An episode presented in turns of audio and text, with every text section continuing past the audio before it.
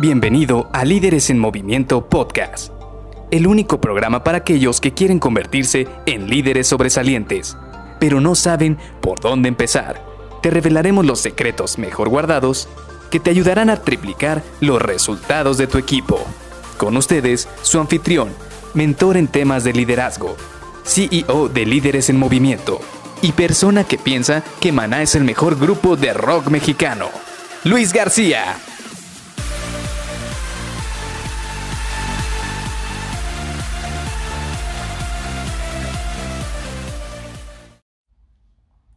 ¿Alguna vez te has sentido en deuda con alguien? Hola, ¿qué tal? Soy Luis García y te doy la bienvenida a Líderes en Movimiento Podcast.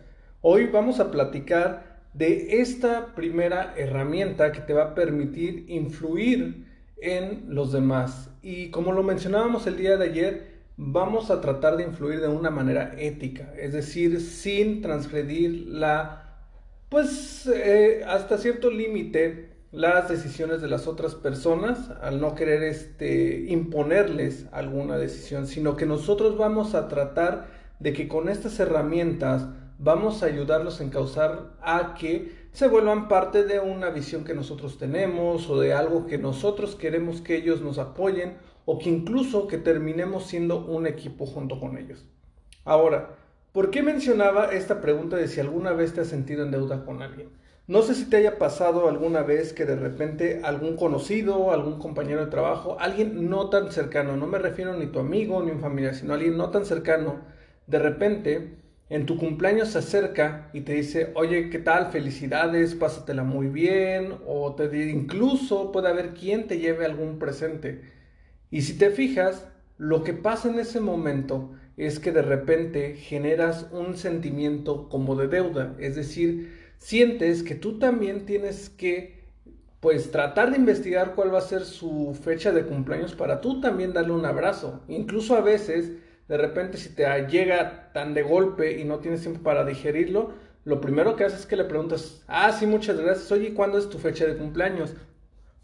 Pues precisamente este tipo de situaciones se deben a que existe un gatillo de influencia llamado la eh, reciprocidad. Y este gatillo de influencia de reciprocidad lo que nos dice es que en el sentido estricto en el cual nosotros estamos dando algo, la otra persona de algún momento, en algún sentido se queda con ese sentimiento de deuda hacia ti.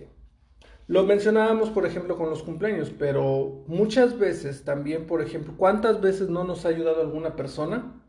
Por ejemplo, que tenemos algún problema en el trabajo, no sabemos cómo hacer algo, nos ayuda, nos da guía, nos dice cómo hacerlo y después, ¿qué es lo que le terminas diciendo? Ah, muchas gracias. Este, cuando se te ofrezca algo, cuando necesites algo, yo estoy ahí para poderte apoyar o ayudar en lo que tú necesites. Pues es que prácticamente es esto, es este sentimiento de reciprocidad.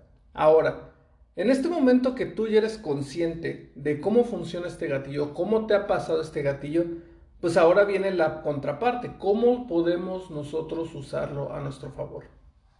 Y te voy a dar algunos ejemplos de a mí cómo me ha funcionado al tener gente a mi cargo, al tener colaboradores a mi cargo, porque esto te puede ayudar bastante para que tus colaboradores se sientan parte del equipo. Por ejemplo, lo primero y muy importante que a mí me ha funcionado bastante es preocuparme por ellos, pero como si fueran seres humanos. Olvídate de que sean máquinas o de que nada más son colaboradores y tienen que llegar a, cumplir con un horario, sino que preocúpate por ellos como si fueran verdaderos seres humanos, con sentimientos, con cierta mentalidad, con cierta experiencia, con, cierta, con cierto entorno de dificultad. Este, este sentimiento de poder ponerte en sus zapatos es lo que te va a permitir que también ellos a futuro y a priori se pongan en tus zapatos. ¿Por qué?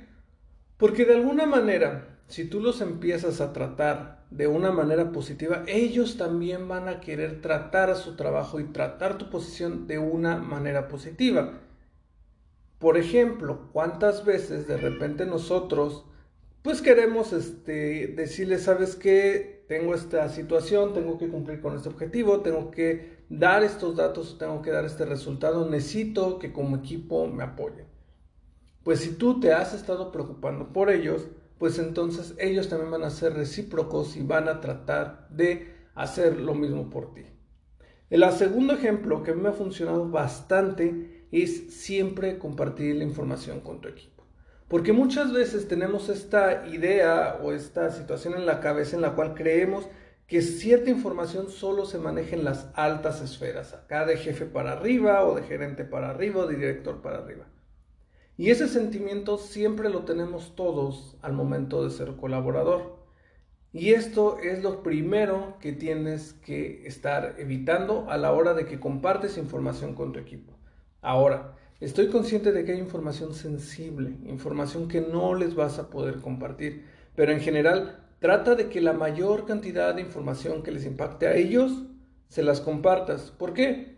Porque lo que va a pasar es que también viceversa, cuando hay algún tipo de información que ellos van a compartir contigo de hacia abajo hacia arriba, te va a resultar beneficiosa para hacer un buen análisis y saber qué es lo que está pasando y cómo te puede impactar en tus objetivos o en tus resultados. El tercer ejemplo que te va a servir bastante es crear una cultura de trabajo en equipo.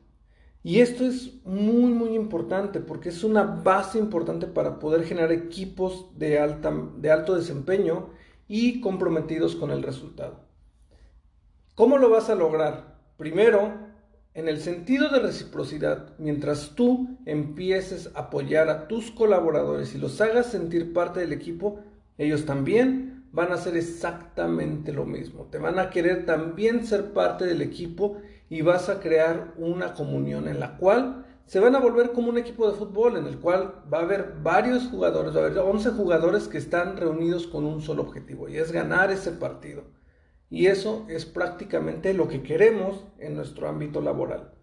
Así que te dejo estos tres ejemplos de cómo crear reciprocidad. Estoy seguro que con los ejemplos del inicio, más estos en la manera personal que me han funcionado para colaborar con mis con los miembros de mi equipo, seguramente te van a funcionar y también los vas a poder aplicar de una gran manera. Así que te veo mañana para que platiquemos del segundo principio de influencia y podamos también trabajarlo a detalle con algunos ejemplos muy buenos. Bye bye.